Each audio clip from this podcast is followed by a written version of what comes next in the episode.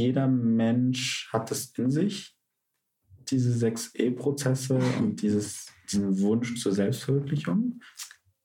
Ja, also ich glaube, ob das 6E-Modell heißt, Hm. also da würde ich jetzt mal sagen, nein. Nein, aber ja, weißt, jeder hat so sein also eigenes Stufen. Verständnis Mhm. und seinen Blick aufs Leben, glaube ich. Aber ich denke mal, dass das schon irgendwie auch ein Charakter so des Lebens ist, ja, dass es, dass es zirkulär ist und dass es dynamisch ist, ja. Und dass es nichts Statisches ist zum Beispiel und nur eine Abfolge von vier Stufen und dann bin ich angekommen oder so. Also das ist nicht mein Verständnis davon. Ob das jeder hat, das weiß ich gar nicht. Aber ich glaube, mein Modell hilft Menschen, die von ihrer Art, das Leben so zu betrachten und zu gestalten, dem nahe sind. Ja. Ja. Und das Leben jetzt nicht als Endpunkt betrachten oder als eine Aktion, die ich jetzt mal mache und dann bin ich, bin ich da und fertig. Ja. Weil, also es, ich habe schon das Gefühl, jetzt von außen natürlich betrachtet, von mir aus, dass es Leute gibt, die halt sehr glücklich sind, einfach 9 to 5 Mhm. und ich habe meine Familie und ich habe meinen Urlaub mit denen und es ist auch gar nicht wertend gemeint. Also ich Ja. finde eigentlich sowas auch teilweise beeindruckend, dass Mhm. man das so quasi für sich kategorisieren kann. Die aber auch ganz offen sagen, naja, ich mache jetzt noch zehn Jahre den Job und dann freue ich mich halt auf die Rente, Ja. wo ich mir dann immer denke, ja, aber zehn Jahre Mhm. was machen, was dir nicht gefällt, aber ja, Ja, das ist immer eine Frage auch, ne? Mhm. Wie viel mache ich selbst oder wie sehr mache ich auch Gebrauch von meiner Freiheit, das Leben Mhm. zu gestalten? Und für, ich glaube, für manche Menschen ist das toll und denen macht das Freude und das ist erfüllend, also sich weiterzuentwickeln, auch immer wieder dazu zu lernen, Mhm. auch sich neue Dinge zuzutrauen, in unbekannte Felder irgendwie vorzustoßen. Also wie das Reisen jetzt auch zum Beispiel. Mhm. Und dann gibt es halt die, die also lieber sozusagen an Ort und Stelle bleiben.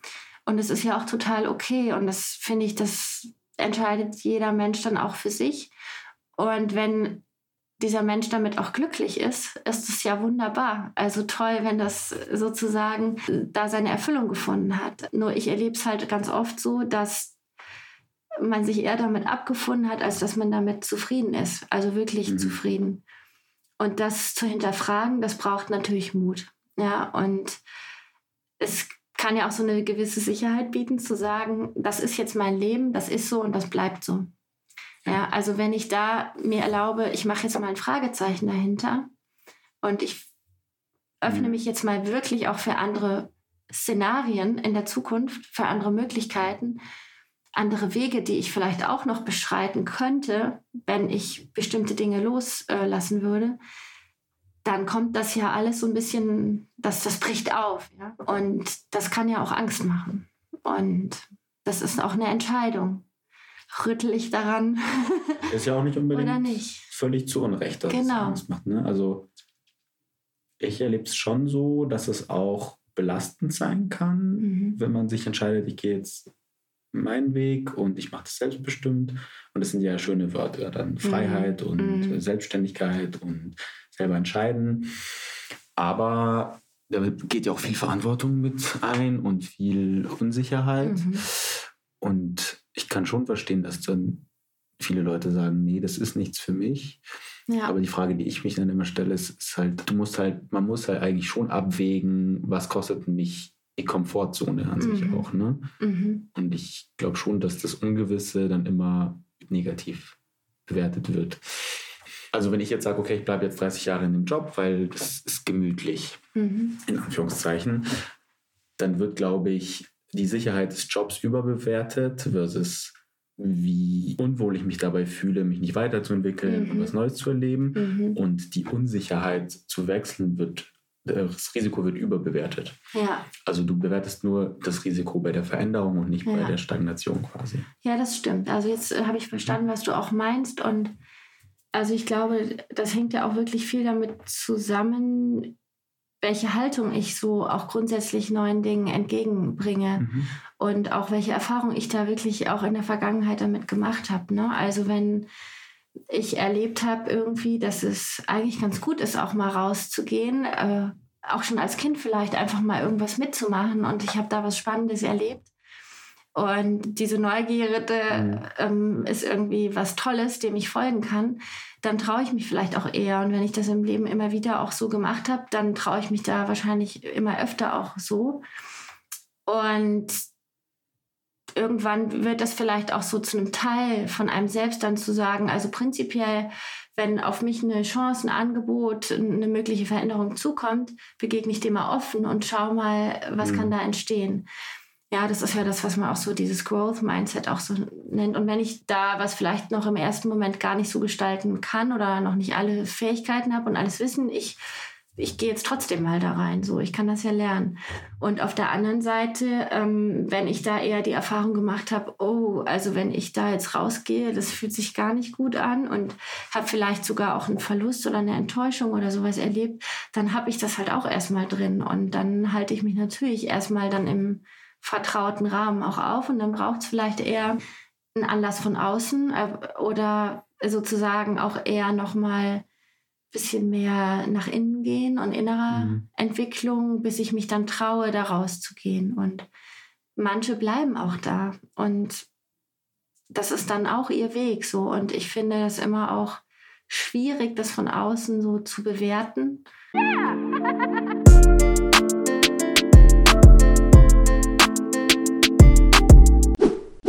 Ich bin dann irgendwann aus irgendwo, aus irgendeiner Kneipe äh, mal wieder mit total äh, schwerst betrunken aufs Fahrrad gestiegen und äh, wollte da zu einem Kumpel fahren, bei dem ich zu dem Zeitpunkt gewohnt habe und bin dann vom Fahrrad, bin gestürzt quasi und äh, aufs Gesicht gefallen und da war für mich der Punkt, wo ich gesagt habe, ich bin da irgendwo auf der Landstraße dann gelegen und habe mir gedacht, eigentlich ist es doch scheißegal, ob du jetzt hier liegen bleibst oder nicht und ob ein Auto kommt oder nicht, weil was soll das? Und bin dann da einfach mal liegen geblieben erstmal und ist glücklicherweise, ähm, die glücklicherweise ist natürlich kein Auto gekommen.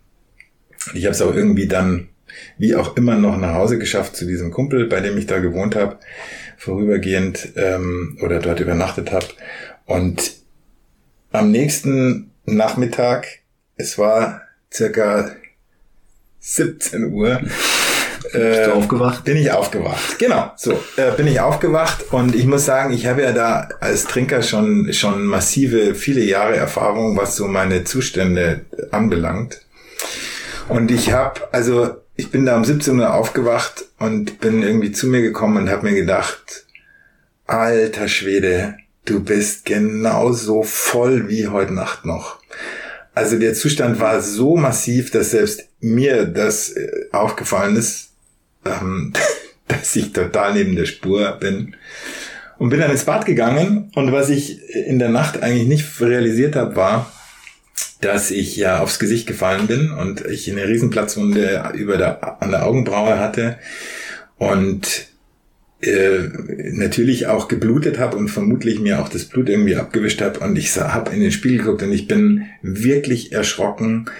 Ähm, es war ein furchtbares Bild, weil natürlich mein ganzes Gesicht geschwollen war, ich blutverschmiert war, meine ganze Kleidung. Also ich sah aus, wie wenn mich äh, eine Gruppe von fünf Hooligans äh, kurz mal vermöbelt hätten. Der bayerische Bär. Der bayerische Bär, ja. Der Bruno mhm. vielleicht. Ja, also es sah wirklich übel aus und das hat mich, also es gibt so ein paar Schlüsselerlebnisse in meiner, in dieser, in dieser ähm, Trinkergeschichte oder in dieser Suchtgeschichte und das ist sicher eine davon gewesen, dass ich, in, ich kann mich wirklich noch wahnsinnig gut erinnern, wie ich in diesen Spiegel geschaut habe und total erschrocken bin, weil ich einfach mich selber nicht mehr, also fast nicht mehr erkannt habe. So entstellt und schlimm sah ich aus. Und da kam dieser Punkt, hm, der sehr maßgeblich für die, für den weiteren Verlauf der Geschichte war, nämlich diese Erkenntnis, dass ich verstanden habe, dass es jetzt eigentlich nur noch zwei Wege gibt. Und das meine ich jetzt gar nicht theatralisch, sondern so war es einfach tatsächlich, dass ich mir bewusst war, dass ich entweder das jetzt beenden muss, tatsächlich, oder dass jetzt der Moment gekommen ist, wo ich wieder aufstehen muss und mein Leben in den Griff kriegen muss.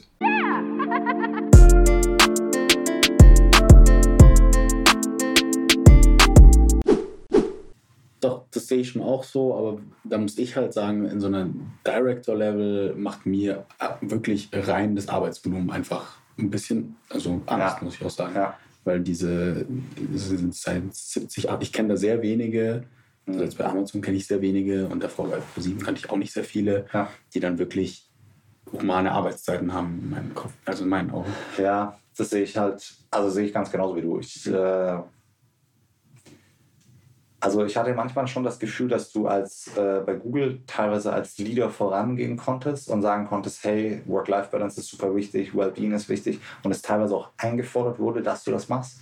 Mhm. Aber ich weiß natürlich nicht, was dann alles hintenrum passiert ist. Ne, also vielleicht hat auch unser Cluster-Lead für Central Europe, als ich in Dublin war, immer gesagt, hey, macht äh, Wellbeing super wichtig, wir machen jetzt heute früher Schluss oder äh, heute machen wir Wellbeing Day oder I don't know. Oder hat halt probiert sozusagen, hat immer wieder Talks gegeben, so wie schaffe ich es, mein Wellbeing aufrechtzuerhalten und wie schaffe ich es, Boundaries zu setzen mhm. und so.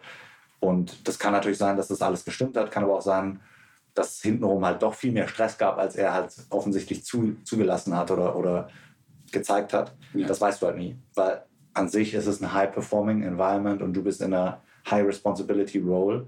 Deswegen ist es vielleicht auch ein bisschen utopisch zu sagen, das kannst du halt in 35 Stunden machen. Genau. Die Natur der Hierarchie lässt sich halt einfach nicht wegdenken. Also ja. umso höher du bist, umso weniger gibt es von den Posten, umso mehr wollen das. Und umso mehr sind bereit, dafür auch viel zu arbeiten. Ja. Und das kann man halt nur bis zu einem gewissen Grad mit, mit kognitiven Fähigkeiten ja. ausgleichen oder wegmachen. Oder? Aber vielleicht ist dann auch einfach irgendwo Schluss, weißt du, wo du dann halt sagst, ja. äh, also so denke ich darüber. So, genau aus demselben Grund, warum ich nicht äh, mit äh, 24 in eine Beratung gegangen bin oder mhm. ins Investmentbanking gegangen, ist vielleicht der gleiche Grund, warum ich nicht mit 45 Director sein muss oder VP oder irgendwas sein muss, sondern ja. es okay ist, Teamlead zu sein oder, I don't know, Individual Contributor 70% zu arbeiten und 30% zu coachen. Yeah. I don't know. Ne? Also ich weiß auch noch nicht, wie das aussieht. Ich sage, muss halt jeder, fragst, ich frage mich das schon manchmal bei so bei Directors oder so, frage ich mich, entweder die haben psychologisch irgendein Minderwertigkeitsgefühl, das sie jetzt richtig ausleben müssen, oder den, die, die, sind da wirklich wie ein Fisch im Wasser, dass ihnen die Thematik einfach so gefällt, dass die da so viel arbeiten können. Aber ich könnte das halt nicht, glaube ich. Mhm. Also, ja, ich glaube,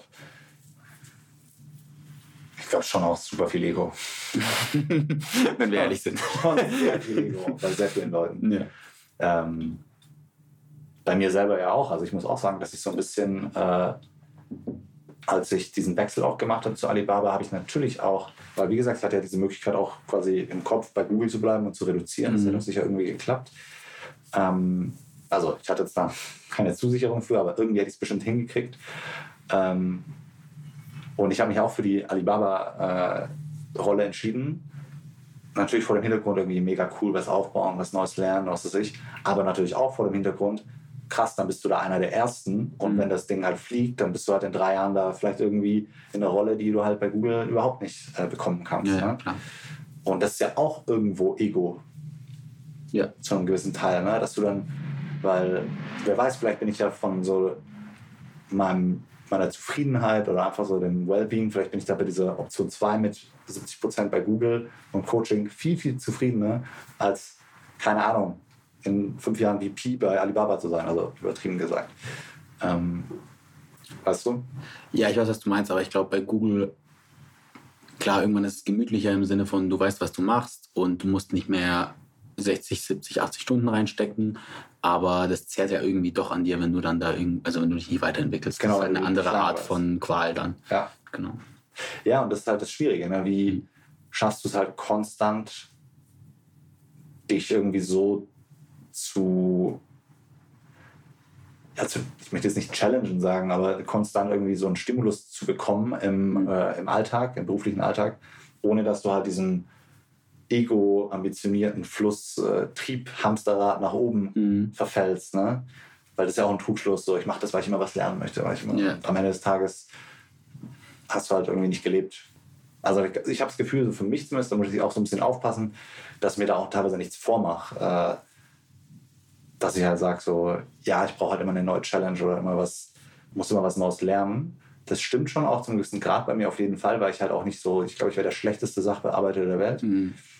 Aber trotzdem erwische ich mich dann immer wieder damit, äh, wie ich dann auch so Ego-Trieb habe oder so. Ne? Mhm. Ne? Und dann so, und dann fragst du dich manchmal auch so ein bisschen so, hä, warum? Aber was wäre denn dann anders, wenn ich jetzt Director wäre oder so? Ja. Ja. Pinselt den Bauch halt so ein bisschen.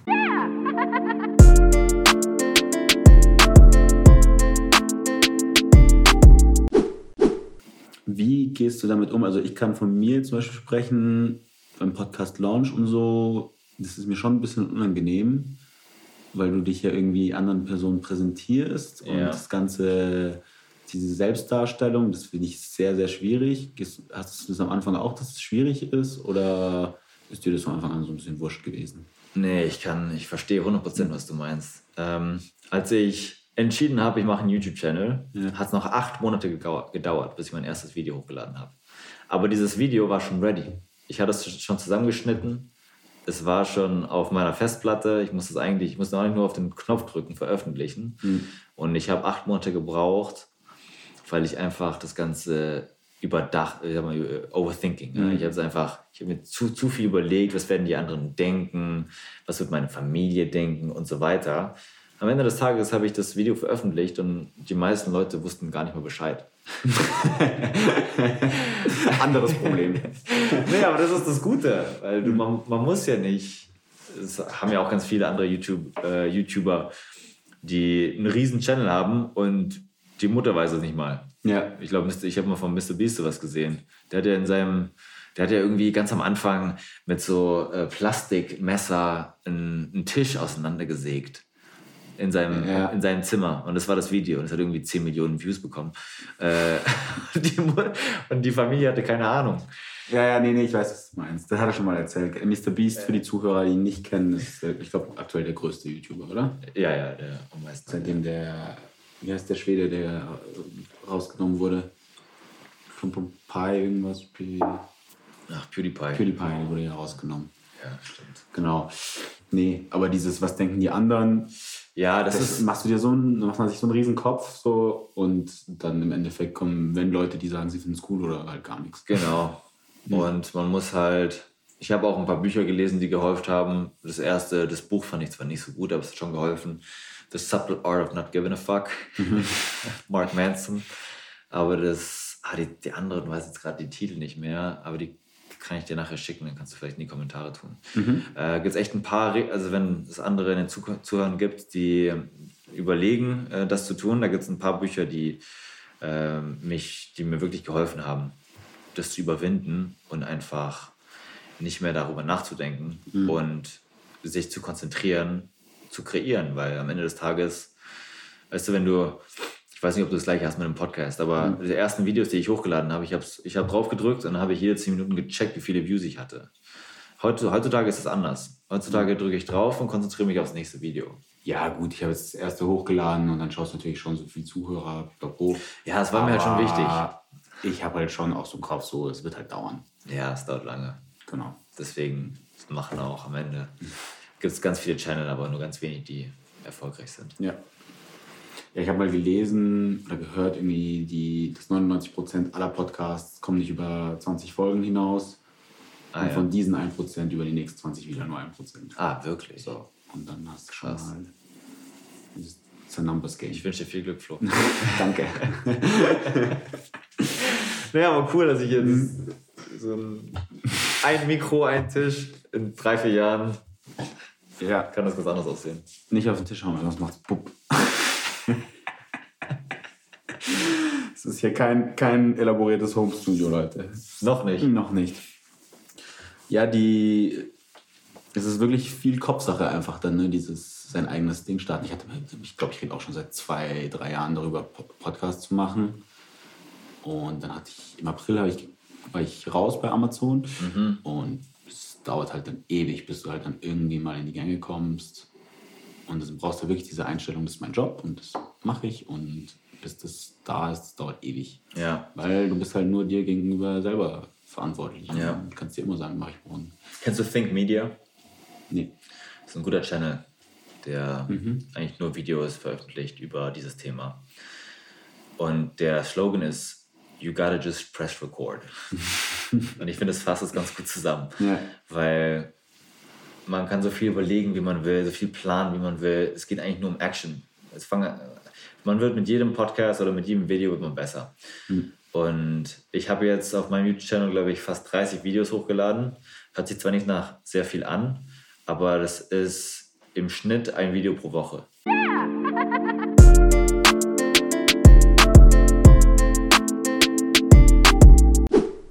Also letzte Frage, was macht den Fußball so toll?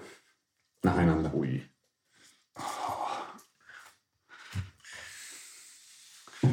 Ja.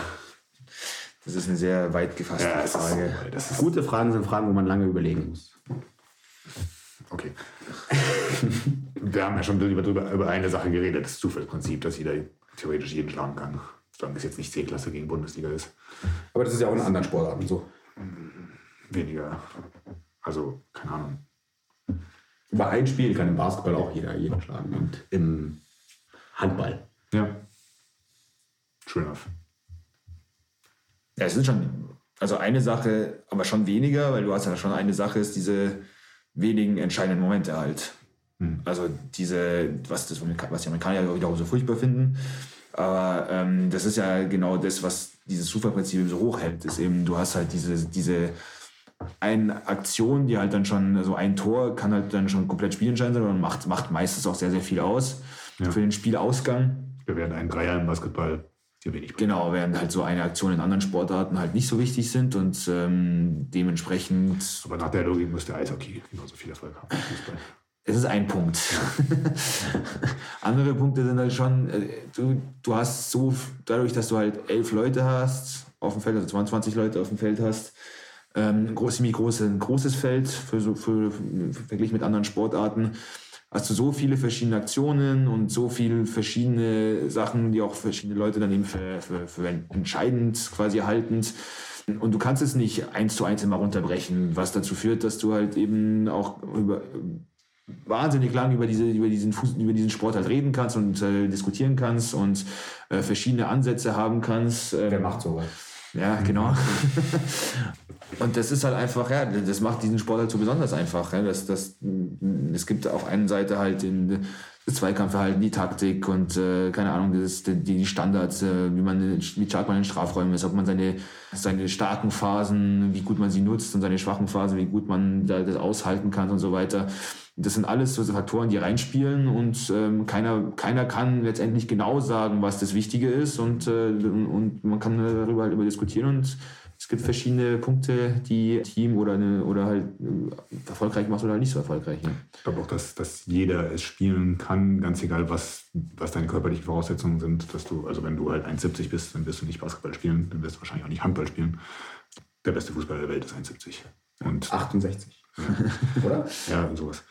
Und ja, und, und dann brauchst du halt verschiedene Stärken für verschiedene Positionen und, und du hast so viele verschiedene Sachen, die du machen, die du können musst. Und so, das ist Okay, also du hast im Basketball schon auch. Natürlich hast du einen Point Guard. Spielführer ist 1,80 und ja, ja, ja, Aber ich weiß, was du meinst. Also es ist für alle zugänglich. Und einfach zu spielen. Also, naja, das ist halt das, was immer, immer gesagt wird: du rollst so ein, so ein Lederding und zwei, und zwei Sweatshirts. Und das? Zwei Sweatshirts. Und vier Sweatshirts quasi dann, ja, oder zwei, ja. Und äh, dann kannst du halt anfangen zu kicken. Gut, sehr gute Erklärung nochmal. Gut. Und es ist schön, es ist dieses äh, Teamsport. Ja, Teamsport und, und, fast alle anderen Sportarten sind mit den Händen, wo Fangen und Werfen ist einfach nicht, nicht, nicht so sauschwierig, die mit den Füßen wirklich was machen können und was man da alles machen kann, das, ja, das ist schon nochmal mehr was Besonderes. Hat auch mehr Kreativität dann wahrscheinlich. Mhm. Gut, hören wir auf. Ja, was wird noch? Ah, äh, Jung möchte noch ein bisschen länger ja, über Fußball reden. Weil er gesagt hat, elf Spieler, dass dann halt auch noch ein einziger Spieler nicht diesen riesen Unterschied macht. Also dass LeBron James mit seinen komischen Cavaliers immer wieder sauber gekommen ist. Mit Messi mit zehn Leuten, die so gut sind wie die restlichen Cavaliers damals waren, würde überhaupt nicht reichen. Messi würde mit Ras nicht Champions League gewinnen. Ja. ja, James hat jetzt ja, gut, das sind mit, seinen, mit seinen scheiß Cavaliers nicht gewonnen. Weil es elf sind versus fünf. Ja. ja als auch eine wichtige Sache, ein wichtiger Punkt. Elf ist schon eine gute Anzahl. Ja.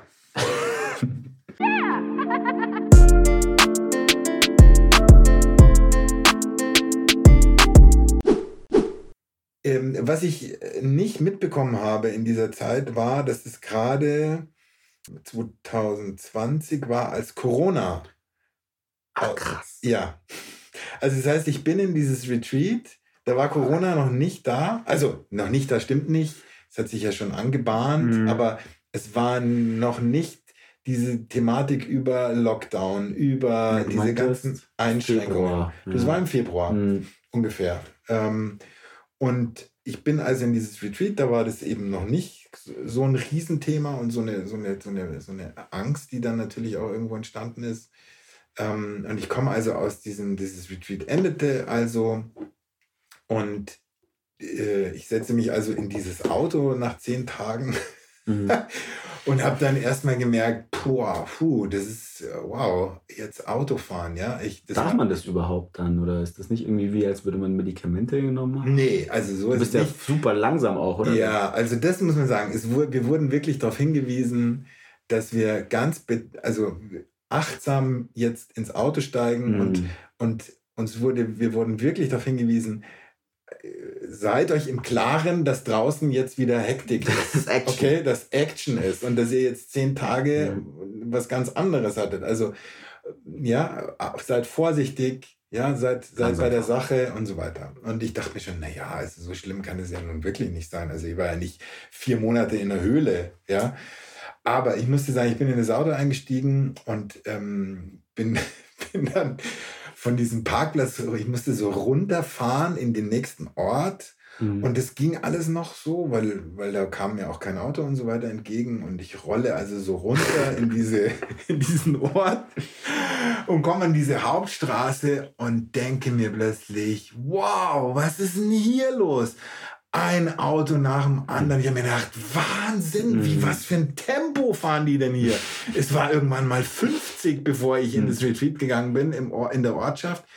Also, was ich da so äh, lustig jetzt formuliere, ich will damit einfach sagen, diese Entschleunigung, die du da hast, die merkst du erst wieder, wenn du, wenn du wieder an dem mhm. realen Leben teilnimmst. Und ich muss dir sagen, diese Autofahrt äh, im Bayerischen Wald. Und ich habe damals in, in der Nähe von Frankfurt am Main äh, gewohnt. Das waren, glaube ich, so, sind so fünf Stunden Autofahrt mhm. tatsächlich.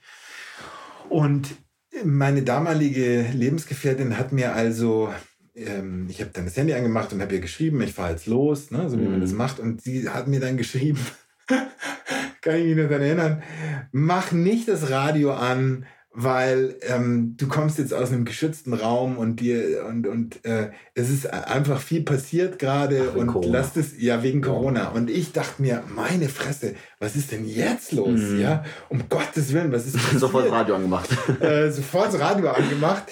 Ähm, nee habe ich tatsächlich nicht gemacht. Also sie hat geschrieben es ist alles okay aber es ist einfach jetzt viel passiert in der letzten Zeit und und und komm komm erst mal nach Hause und so weiter. Und ich bin dann wirklich mit diesem Straßenverkehr, der mir so immens schnell vorgang. Ich bin dann irgendwann auf die Autobahn gefahren und ich kann mich erinnern, dass ich fünf Stunden lang schwe schweigend, ohne Radio, äh, in dem Auto nach Frankfurt gefahren bin und tatsächlich mich bemühen musste, schneller zu fahren als die LKWs, um nicht von den LKWs überholt zu werden auf der Autobahn, ja, weil ich das war so, die Messlatte. Das war die und mir kam das so immens schnell vor. Also ich bin da irgendwie mit mit 100 ähm, dann Richtung Richtung Frankfurt gefahren und das hat mir einfach gezeigt, wie wie ja wie du da runterkommst und wie du entschleunigst und wie dann plötzlich diese diese das so über dir plötzlich dich so einnimmt, diese Hektik und diese Schnelle und dieses Losfahren und Schnellfahren und Abbiegen und Blinken und Hupen und weiß ich nicht was alles. Mhm. Also das war schon eine richtig, richtig krasse Erfahrung.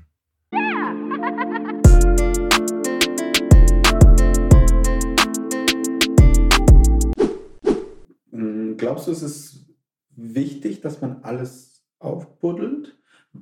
Hintergrund ist, also ich bin da so ein bisschen bei dir. Ich finde es auch immer super interessant und irgendwo wichtig, da zu reflektieren. Aber ich habe auch immer einen Teil der, von mir, der so sagt, so, so zu tief das Leben analysieren kann auch irgendwann ab einem bestimmten Punkt ungesund werden. Mhm. Wenn man halt diese Spontanität und dieses, einfach, dieses Einfache am Leben verliert. Weißt du, was ich meine? Ja, ich finde allerdings, dass das eine mit dem anderen nicht in äh, im Gegensatz steht. Also, weil mhm. ich eigentlich glaube, dass ich mehr Leichtigkeit in meinem Leben habe, zumindest habe ich so festgestellt, je mehr ich ähm, verstehe, was in mir vorgeht. Weil je mehr ich, gerade auch jetzt zu diesem Thema äh, Selbstempathie ähm, zu kommen, je mehr ich sozusagen fähig bin, mich zu beobachten, wie ich mich in gewissen Situationen fühle, desto mehr Vertrauen äh, äh, entsteht in mir, weil mhm. ich immer besser mich zu lesen weiß. Davor war ich in dieser abblockenden ähm, Haltung, das ist äh, mir alles zu viel und das will ich alles nicht. Und je mehr ich da Weichheit zulasse und diese, ja, diese Blockaden auflöse, desto leichter mache ich mir mein Leben. Also habe ich zumindest für mich festgestellt. Mhm. Aber das muss ja jeder für sich selber entscheiden. Und ich weiß auch, dass es Menschen gibt, die vor diesem Schritt zu viel Angst haben, sich sozusagen selbst ähm, besser kennenzulernen. Und die Frage ist einfach, was will ich? Was ist meine Sehnsucht?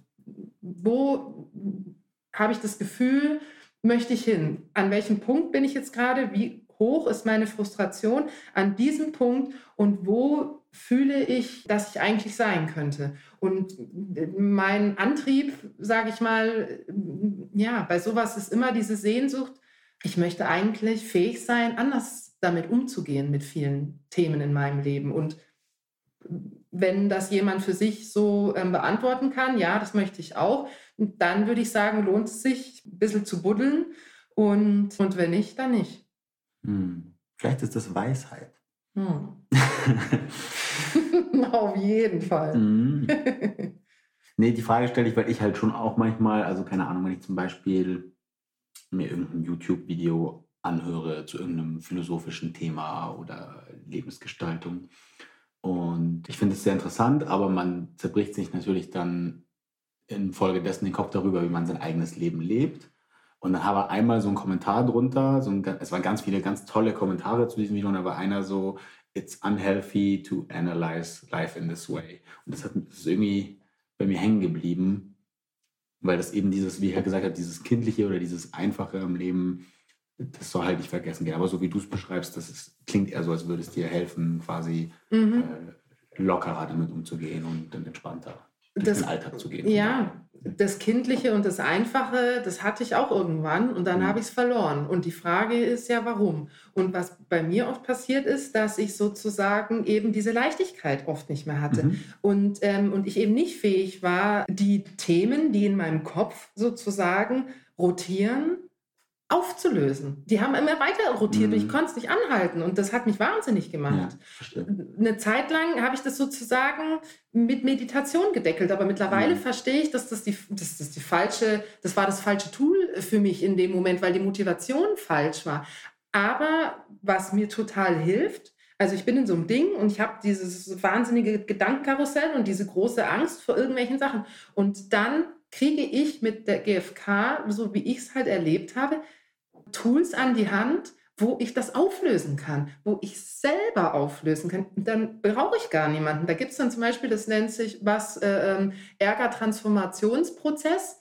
Da brauche ich gar niemanden. Ich brauche nur dieses Tool und gehe dann quasi ähm, gewisse ähm, Schritte durch und dann kann ich mich selber da rausholen. Mhm. Genau, und das ist sozusagen meins. Ich verstehe total, was du meinst. Und das ist auch super meine ähm, Motivation, die Leichtigkeit in mein Leben ja. zu holen. Also ich habe es damit auf jeden Fall, sage ich mal so, ja, den ersten Schritt damit gemacht.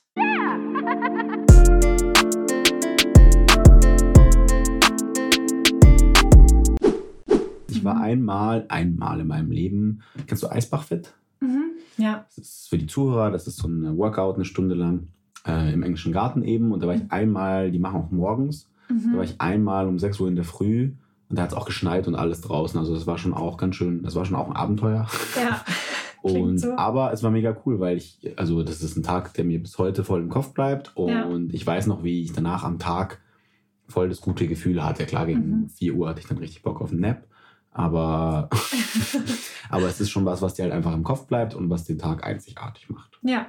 Und mhm. also das ist ja auch grundsätzlich wie wir Dinge erleben, mhm. in der Rückschau werden ja die Ereignisse, ähm, ja, wo man was Neues erlebt hat oder was Herausforderndes erlebt hat, werden ja im Rückblick irgendwie ja auch immer das sein, was einem in Erinnerung bleibt. Mhm. Und ja, dem halt irgendwie nochmal viel mehr Gewicht gibt. Und dann muss es auch nicht unbedingt schön sein oder ne, also so mhm. irgendwie was zum Wohlfühlen, sondern einfach irgendwie auch was, was einen mal irgendwie an die Grenzen bringt. Ja, das finde ich aber irgendwie auch dann das Spannende daran, mm, mhm. weil ja, wenn ich das irgendwie in so eine Routine irgendwie einbaue, in so einen Alltag einbaue, bleibt es ja trotzdem immer was Besonderes. Wenn ich dann, mhm. weißt du, wenn so ein Winter ist, vielleicht sonst nicht so viel passiert, aber ich habe immer diese Reize gesetzt, dann hat das, glaube ich, auch so in der Erinnerung irgendwie, ja, einen größeren Stellenwert vielleicht auch irgendwie, weil man sagt es ja, dass das subjektive Zeitempfinden ja so ist, dass wenn du quasi ja ganz viel Routine hast, mhm. dass ähm, das sich dann irgendwie lange anfühlt, aber in der Rückschau so alles zu einem Nichts mhm. irgendwie eingedampft ist. Corona. Ja, genau. Mhm. und wenn du halt aber viele neue Dinge irgendwie ständig erlebst, ähm, dann fliegt zwar in dem Moment vielleicht die mhm. Zeit, aber im Rückschau ähm, ja, dehnt sich das quasi gefühlt ja. aus und es kriegt viel mehr Bedeutung. Und ich glaube, das ist es auch tatsächlich ein bisschen, was mir gerade so einfällt, was ich auch mit dem Eisbaden vielleicht mache, weil mhm. das natürlich äh, irgendwie eine gewisse Gewöhnung ist, aber es bleibt trotzdem immer was Besonderes hattest du mir das nicht auf Camera, hattest du mir nicht erzählt sogar, dass dieses ähm, kalte Wassergefühl eins der wenigen Sachen ist, woran man sich, woran sich der Körper zumindest nicht gewöhnt oder woran er sich, was er sich, woran er sich nicht anpasst, worauf er sich nicht anpasst. Und deswegen ist es jedes Mal was Einzigartiges. Oder habe ich da was falsch im Kopf? Ähm, ich bin mir gerade nicht sicher, ob ich das wirklich gesagt habe. Also, Vielleicht habe ich das irgendwo gehört. Sonst auch ja, ich glaube nicht, dass wir darüber mhm. gesprochen haben. Weil ich meine, so, also wahrscheinlich nicht vollumfänglich. Also mhm. ja, weil der Reiz tatsächlich immer der mhm. gleiche ist. Also ich kann mir gut vorstellen, dass das stimmt, weil. Vielleicht habe ich das irgendwo gelesen. Ja. Dass die, also du hast wahrscheinlich ein, wahrscheinlich werden auch Endorphine ausgestoßen oder so danach, ne? Ja, ja, danach auf jeden Fall. Ah, ja. das war das. Ich glaube, ja. das war so ein mhm. Neurowissenschaftler. Ja. Und der eben gesagt hatte, bei anderen Events, ähm, wenn du es regelmäßig hast, passt sich das an ja. und ist weniger extrem. Und beim Kaltbaden ist aber eine der Sachen, wo es ähm, immer genauso mhm. stark bleibt, wie es mhm. ist. Mhm. Ah, jetzt haben wir es verbunden. Ja, sehr Ich habe es einfach so ganz automatisch mit dir verbunden. Danke, dass du mir das genau. so schreibst. Nee, das mit der Zeit ist auch, auch super interessant, weil mhm. da ich auch vor kurzem oh, ich irgendeinen Podcast zugehört, mhm. genau was du gesagt hast. Äh, es fühlt sich im Moment äh, länger an und rückblickend mhm. viel kürzer. Ja. Ja, ist eigentlich voll der schöne Anreiz, die ganze Zeit neue Sachen zu probieren. Mhm. Dann lebt voll. man länger. Ja, ja, voll. ja, man Mach. gibt der Zeit irgendwie so andere Bedeutung.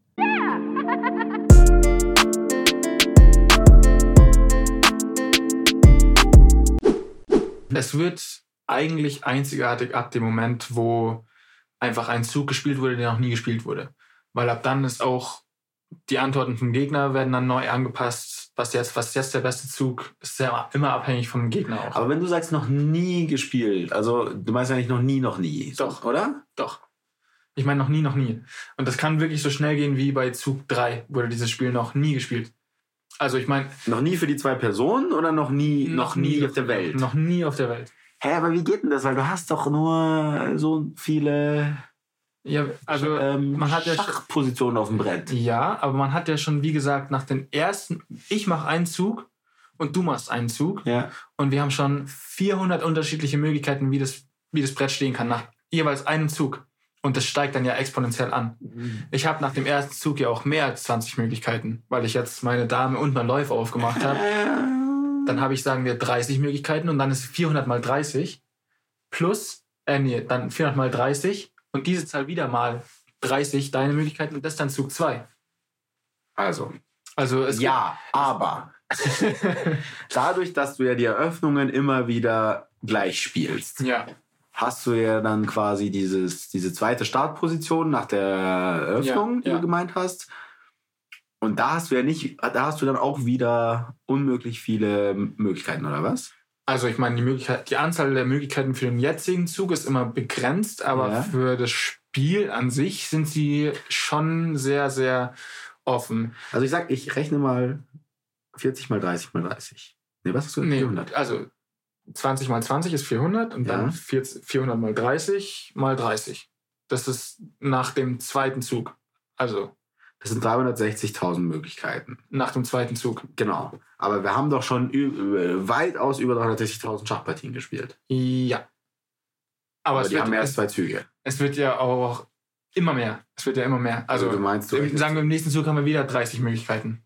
Wahrscheinlich sogar noch ein bisschen mehr, oder? Möglichkeiten. Ja, es wird, es wird Richtung Mittelspiel immer noch ein bisschen mehr. Die meisten Möglichkeiten hast du dann halt, wenn alle deine Figuren perfekt platziert sind, sich die Läufer. Ich meine, der Läufer kann ja auch schon zehn Möglichkeiten haben, ob er jetzt eins, zwei, drei, vier ja, oder fünf ja. oder halt ist ja alles eine Möglichkeit. Weißt du, was so die maximalen Möglichkeiten pro Zug sind, die man haben kann? Weißt du das?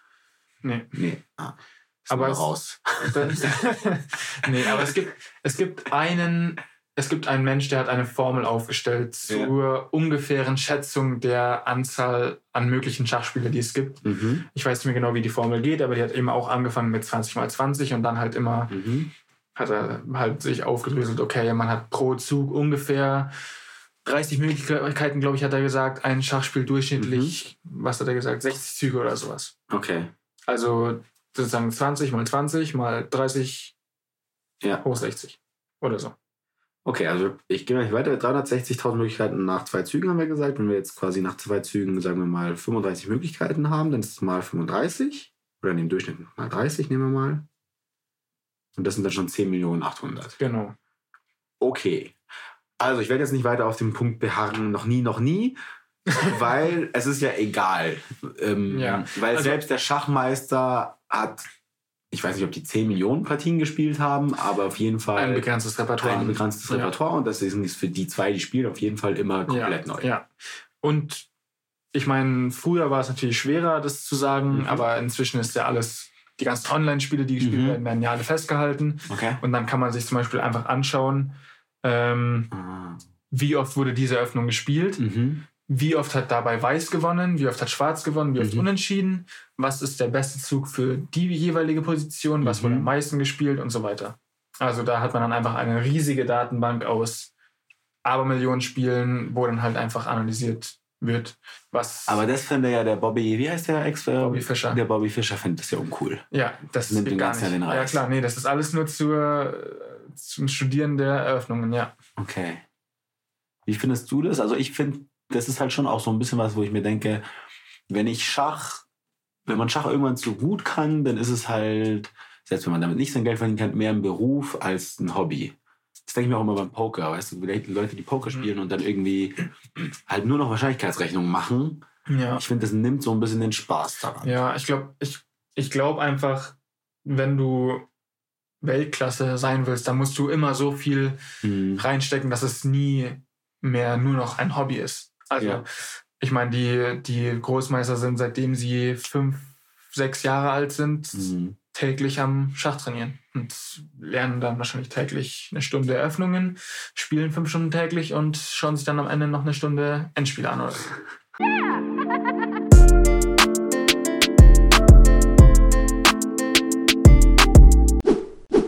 Ein Mensch, der wirklich jetzt mal unter einer krassen äh, Form des Hochstapler-Syndroms leidet. Mhm der hat zwei Riesenängste.